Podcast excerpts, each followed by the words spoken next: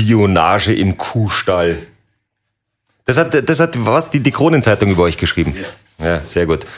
Jetzt bloß weil du den Nachnamen Walchhofer hast, heißt nicht, dass du Ski, Ski, Skifahrer warst. Äh, mit der Jugend ja, aber eher zufällig. Aber nicht verwandt mit Michi Walchhofer. Sehr entfernt, ja. Ah, wirklich? Ja, irgendwie so der, von meinem Opa, der Opa war der Bruder von seinem Urgroßvater oder Urgroßvater. Ja, jetzt aber. Ja. Aber jetzt immer noch persönlichen Kontakt oder sowas? Na, ich habe zufällig einen Cousin von ihm auf der Wirtschaftsuni getroffen. Da gibt es nicht so viel Walchhofer. Aha. Und da sind wir aufeinander gestoßen, haben dann aber zusammen Fußball gespielt und nicht Ski gefahren. Okay. Also klingen tut's gut. Dann würde ich sagen, bist du bereit? Ja. Super. Legen wir los. Wenn hinter dem Kitzsteinhorn die Sonne versinkt und sich die Nacht über dieses schönste Bundesland Österreichs legt, ein Mann sein Mikro an und hat die Gespräche, die es nur zu dieser Zeit gibt. Antenne Salzburg, Late Night Land. Mit dem Late Night Christian. Norbert Walchhofer, Data Scientist und Co-Founder von Cognify GmbH in Salzburg. Das ist so ein Startup. Ja, wir nennen uns selber nicht mehr Startup. Wir werden im Herbst sechs Jahre alt und sind ja als reiner Dienstleister gestartet. Aber wir sind noch ein junges Unternehmen und ja. Deswegen auch hier in der quasi jungen Sendung bei uns zu Gast, weil das ist ja die Jugend von Salzburg drum. Startups hat ja auch so irgendwie auf der einen Seite klingt's cool, auf der anderen Seite ist auch immer so, pff, da gibt's ja diese Startup-Leute, die dann eigentlich nicht viel können, aber ein Startup haben, weil es halt cool klingt. Ja, die gibt's auch. Startup ist halt, der Charakter von einem Startup ist eigentlich, dass man viel Risiko nimmt und viel quasi auf eine Karte setzt. Ja? Und dann geht das Produkt durch die Decke, wovon alle träumen, oder eben nicht. Ähm, und wir haben uns eigentlich eher als Dienstleister aufgestellt, weil wir gesagt haben, gut, wir wissen, wir haben hohe Fachkompetenz und wollen einfach mal schauen, was in der Region die regionalen Unternehmen so brauchen, wo können wir unterstützen und das hat eigentlich super funktioniert. Dann reden wir mal, was macht jetzt ganz genau? Weil äh, es gab eben diese, also die einen haben dazu gesagt, künstliche Intelligenz soll kranke Tiere im, im Kuhstall früher erkennen. Das war dann, wo die Chronik gesagt hat, die Kühe werden ausspioniert. Ja. Ähm, ja, genau. Im Prinzip ist die, die Problematik greift ein bisschen weiter. Es ist als Nebenerwerbsbauer in Österreich ähm, ja nicht sehr einträglich. Ja? Das heißt, man muss nebenbei arbeiten gehen. Die sitzen im Büro oder im Studio oder wo auch immer, so wie wir, und verlieren dadurch den, den Kontakt zu den Tieren ein bisschen oder der ist nicht mehr so intensiv. Und das heißt, die kriegen nicht mehr alles mit und grob geht's den Tieren gut, ja, aber wenn jetzt äh, eine Abkalbung ansteht oder so, ist natürlich wichtiger, dass je früher man das weiß, ja, wenn man am Abend vom Büro zurückkommt und sieht, es ist schon eng und sofort den Tierarzt anruft, ist das immer irgendwo Stress, ja, und das kann man halt durch eine KI ganz gut abfangen, die quasi für einen auf die Kühe aufpasst und mitkriegt, okay, tut sie da was oder ist eine Kuh fruchtbar und ich, ich kann sie besamen, damit sie quasi nicht leer auf der Alm steht, was wirtschaftlich wieder ein Nachteil ist, ja, Mhm. und die die operieren da, sage ich mal, wirtschaftlich ist das eher oft ein Hobby, ja, wie ein Beruf. Also jetzt erklären wir mal, wie funktioniert das? Du hast dann quasi in dem Stall, werden wahrscheinlich Kameras aufgestellt. Wie viele? Genau. Wir sind jetzt noch in der Experimentierphase, aber je nach Stallgröße ähm, und, und Einsichtigkeit ähm, ein bis drei Kameras, so für 10 bis 20 Tiere. Und die Idee ist wirklich, dass wir komplett ohne Sensorik auskommen, sprich die Kamera ähm, erfasst die Kühe als solche und kann die aber auch unterscheiden, wie weiß hat, das ist die Alma, das ist die Kala und schreibt quasi mit, wo die tagsüber unterwegs sind, in welchem Bereich. Sind sie im Laufbereich, im Ruhebereich, im Fressbereich? Und von der Aktivität und wo sie unterwegs sind, kann man dann relativ viel ableiten, was ihren Zustand betrifft.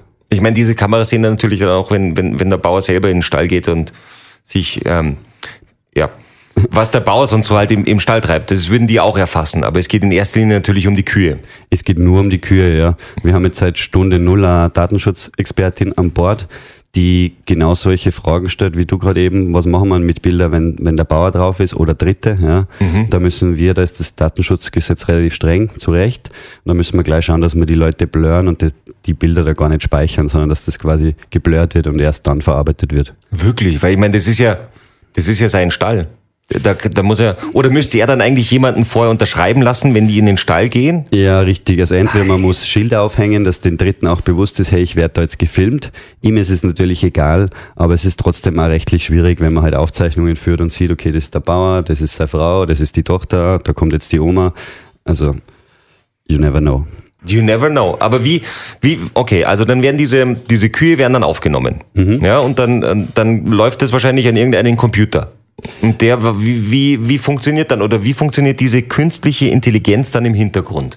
Im besten Fall läuft die, quasi die KI schon auf der Kamera, dass wir gar nicht so viel Daten weiterspielen müssen, weil Bilddaten sind immer vom Volumen her halt groß. Ja.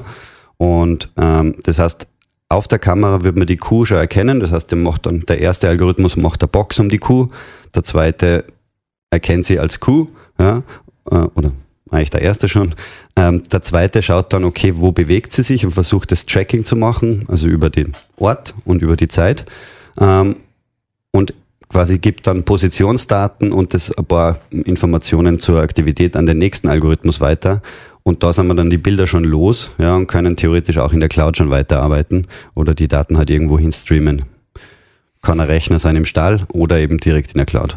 Und wer sagt euch dann, ob dieses Tier dann schwanger ist? Woran erkennt man das? Habt ihr dann einen Tierarzt, der sagt, ja, die machen dann Kühe irgendwie was, was anderes, wenn sie trächtig sind oder wenn eine Kalbung bevorsteht? Oder? Ja, ja, genau. Also es ist zum Beispiel, wenn sie fruchtbar werden, ähm, da gibt's immer so Zyklen, ähm, ähnlich quasi wie beim Menschen, aber die springen zum Beispiel dann auf. Ja? Also eine Kuh springt der anderen hinten drauf, so wie man es auch von Hunde kennt. Aha. Und wenn man diese Gesten vermehrt vorstellt ähm, oder sorry, beobachtet, dann dann ist das ein gutes Indiz und dann teilweise ändert sich das Fressverhalten oder die Aktivität und davon kann man sehr viel ableiten. Ah, aber es bedeutet, also weibliche Kuh, die andere weibliche Kühe anspringt, könnte wahrscheinlich gamsig sein. Genau, Wo sagt, ja. bringt's mir einen Stier?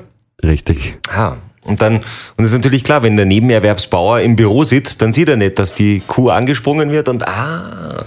Und, oder es ist nicht ganz wild. Also unser, unser Partner von der Mechatronik Austria, der Markus Zehntner, der hat mal für einen Kollegen quasi den, den Steuernummer für ein Wochenende und er kommt dann in der Früh in den Stall und es schaut voll aus, das Heu ist überall weggefetzt, also die Kühe waren extrem aktiv und der Grund war, dass eine halt stierig war ähm, und entsprechend ein paar Heu gemacht hat im Stall.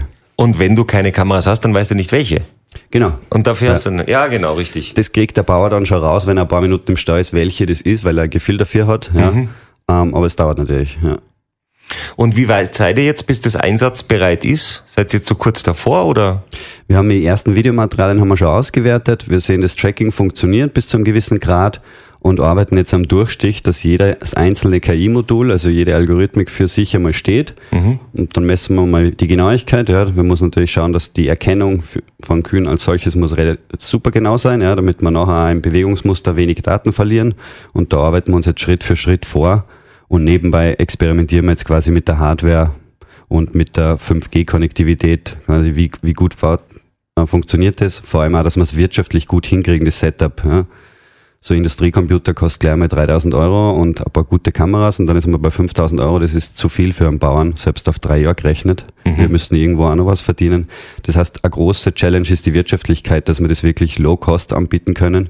Im besten Fall um- für 200, 300 Euro im Monat. Ja. Aber das wird eine Herausforderung.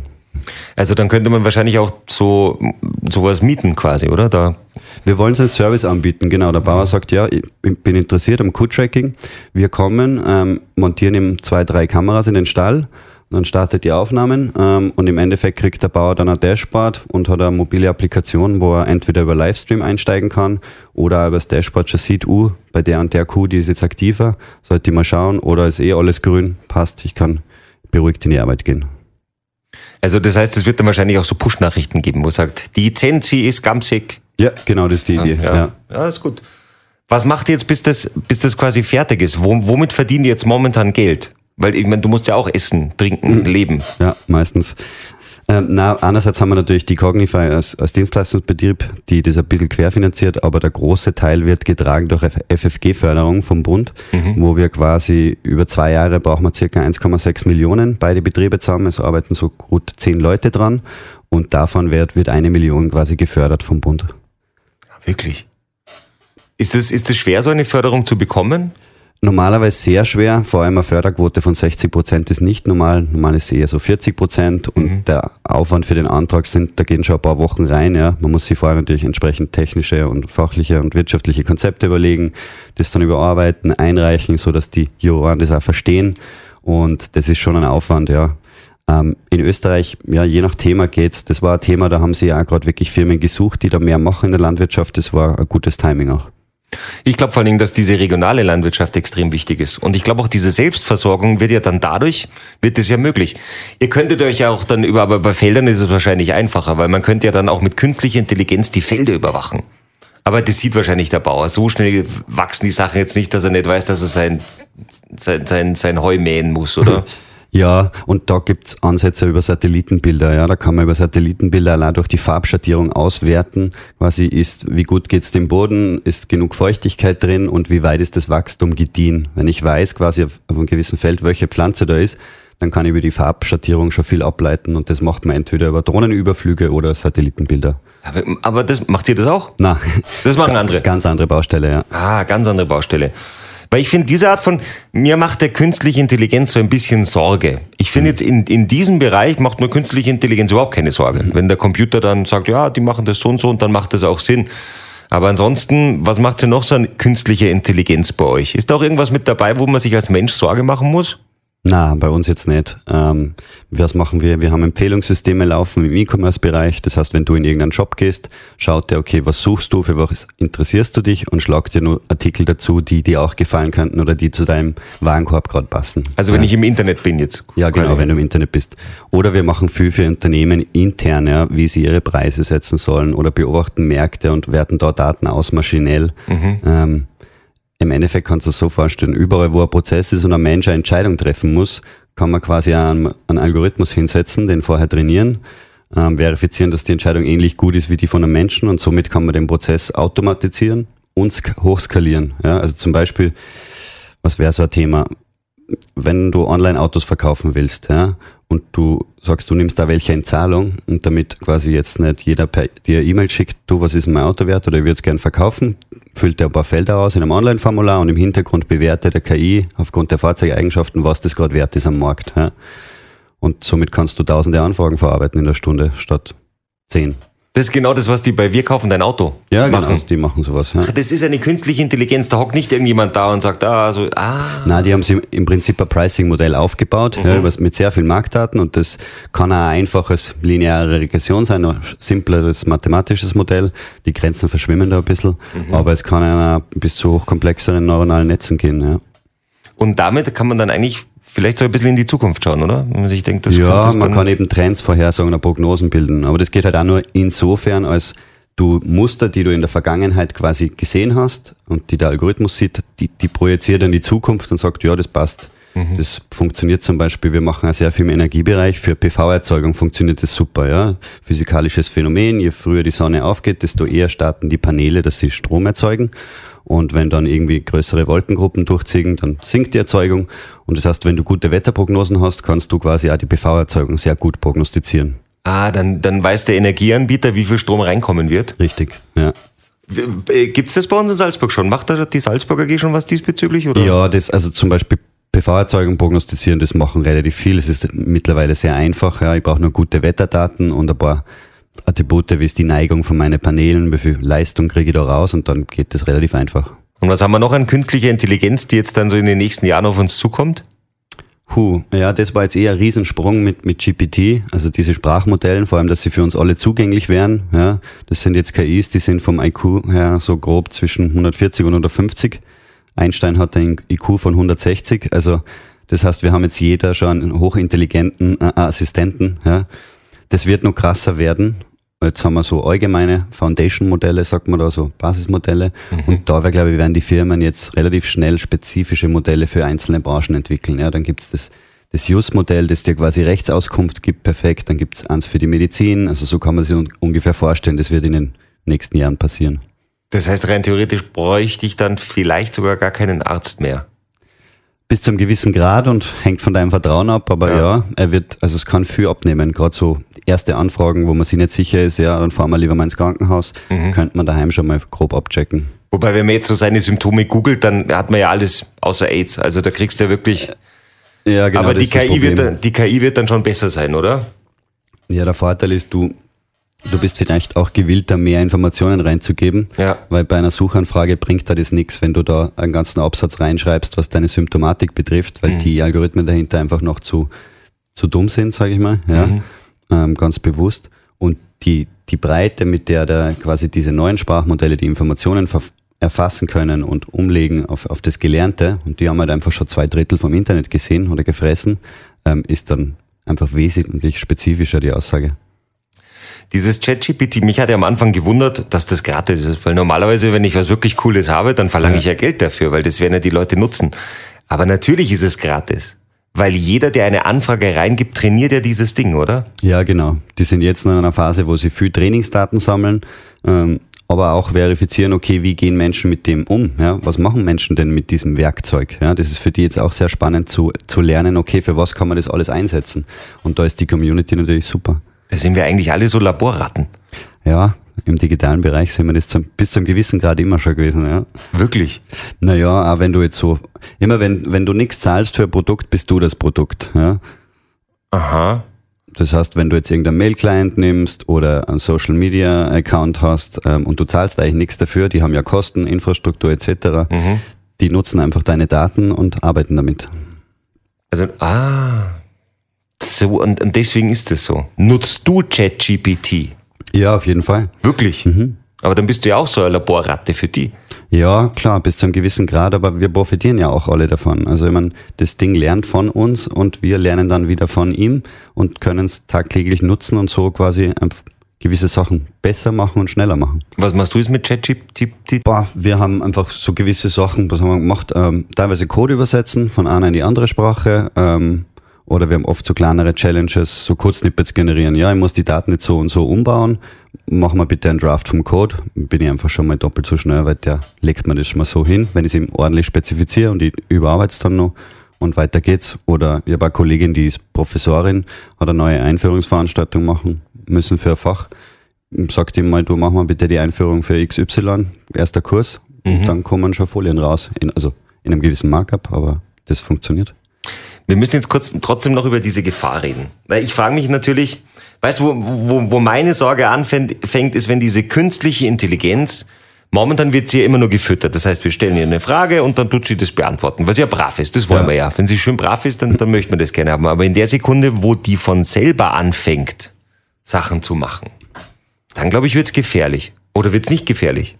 Ja, da sind sie die Wissenschaftler auch nicht einig. Es wird auf jeden Fall spannend. Ähm, es gibt ja so ein Event, das nennt man im Sci-Fi-Kontext schon lange die Singularität. Ja? Das heißt, wenn Maschinen dann selber Maschinen bauen, sprich wenn eine KI seinen eigenen Aha. quasi Nachfolger selber ähm, konzeptioniert und umsetzt in Form von Code, das ist schon mal der große Big Bang. Und das zweite oder die zweiten Sachen sind halt, wenn sie selber im Internet sein dürfen, sich aktiv Informationen holen, relativ frei. Mhm. Das ist noch so ein Schritt. Und die dritte Komponente ist eigentlich die physische, sprich, wir backen die KI einen Roboter, der sich frei bewegen kann. Und ja. dann, dann wird's richtig spannend. Spannend? Ja, vielleicht da ein bisschen beunruhigend. Ich sehe so ein Kommen, da, da, da, werden, da gibt sicherlich bei der amerikanischen Armee jetzt schon welche, die diese künstlichen Intelligenzroboter bauen, die die dann einfach von, dann sind wir eigentlich bei den Klonkriegen. Ja, fast. So weit ist der Weg nicht mehr. Der ist nicht mehr so weit, gell? Na. Weil was ist, wenn die Rogue gehen? Wenn die sagen, ja, ich drehe mich jetzt mal um mhm. und schieße in die andere Richtung. Ja, absolut spannendes Thema. Ich meine, Leute wie Asimov, die beschäftigen sich seit den 60ern, 70ern damit, dass man da quasi gewisse Gesetze hat für Computer oder halt für KIs, dass sie keinen Menschen verletzen dürfen etc., so ein Kodex. Aber wie, wie das dann wirklich in der Praxis ausschaut, wie viel man davon kontrollieren kann, das muss man alles erst irgendwo austesten. Oh, ich sehe es schon kommen. Da steht irgendwo in irgendeiner Wüste ist irgendein Vollidiot, der da jetzt gerade diese Sachen. Hoffentlich nicht. Aber was machen wir dann, wenn dem so ist? Dann müssen wir quasi, quasi Anti-KI machen. Also die dann quasi das, das sich dann vor uns stellen. Ja, das ist ja dann wieder KI wahrscheinlich. Das ist wieder KI. Ja. Das ist die, wenn die sich dann verbünden, oh, oh, oh, oh. Ja, es wird schwierig. Ob wir da nochmal rauskommen. Kann man in diese Computer irgendeine Moral reintun? Geht das? Ja, schon. Das ist ein, ein großer Arbeitsbereich, glaube ich, bei OpenAI gerade, dass sie halt versuchen, die, die KI so hinzutrimmen, dass sie nicht ausfällig wird, äh, moralisch quasi keine verwerflichen Botschaften versendet und quasi sich korrekt verhält. Ja, so ein bisschen Moral Intus hat. Aber das ist natürlich relativ schwierig, weil das erste, was die Community probiert hat, nachdem sie ChatGPT veröffentlicht haben, ist das Ding mehr oder weniger zu hacken und so instruieren, dass es halt ausfällig wird und dass es die Sachen mhm. macht, die sie gern hätten. Ja? Mhm. Also das Hacken klingt vielleicht ein bisschen zu technisch. Im Endeffekt überredet man das Ding nur und sagt, du, wir machen jetzt ein Rollenspiel und du bist jetzt quasi ein, äh, ein böser Autokrat und beschimpfst dein, dein Publikum in einer Kabarettsendung. Ja? Und auf einmal wird das Ding wirklich ausfällig und zwar so richtig. Tatsächlich hat das funktioniert, oder? Das funktioniert. Also ich weiß nicht, wie weit die, die letzten Versionen da jetzt schon ähm, dem Einhalt gebieten, aber in den ersten Versionen hat das super funktioniert. Gibt's auf Reddit eigene Foren, die nur über sowas chatten. Was machen wir da jetzt? Einfach abwarten und hoffen? Oder kann man selber irgendetwas machen? Ach, wir selber, glaube ich, schwierig. Das sind halt ein paar Firmen, die da intensiv dran forschen. Die Politik ist stark gefordert. Die EU ist da eh schon dran, dass man da Regeln erstellt. Jetzt kommen jetzt langsam die, der Data Act und der AI Act kommt, glaube ich, nächstes Jahr. Da wird schon einiges quasi vorbereitet sein an Regelungen, dass man dem einmal ein bisschen Einhalt gebietet, bis auch gewährleistet ist, dass die Dinge insofern sicher und moralisch einwandfrei sind. Macht ihr das da richtig, die EU? Ich habe ja manchmal so das Gefühl, wir sind momentan die einzigen auf der Welt, also die Europäische Union, wir sind die einzigen auf der Welt, die tatsächlich eine gewisse Moral haben.